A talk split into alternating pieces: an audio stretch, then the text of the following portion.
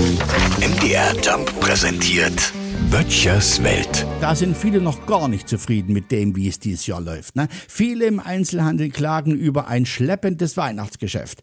Geht's nur mir so oder habe ich ein Déjà-vu, wenn ich genau um diese Zeit immer diese Nachricht lesen muss? Natürlich sitzt bei den Leuten das Geld nicht mehr so locker. Das ist doch kein Wunder.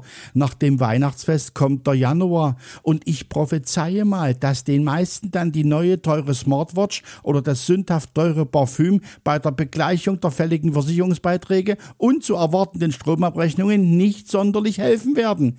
Ja, ich weiß, schenken ist was Schönes und ehrlich, ich mach's auch richtig gerne. Aber die Geschenke, die müssen doch nicht immer was mit viel Geld zu tun haben.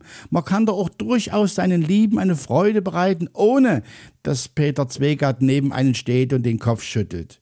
Klar, bei den Kindern ist es auch noch was anderes, aber selbst hier beobachte ich in den Familien, wo ich als Rauschebart gerne mal die Route schwinge, dass sich viele Kids wieder über das freuen können, worüber wir uns damals schon gefreut haben. Es muss nicht immer alles mit Strom oder mit Batterie gehen.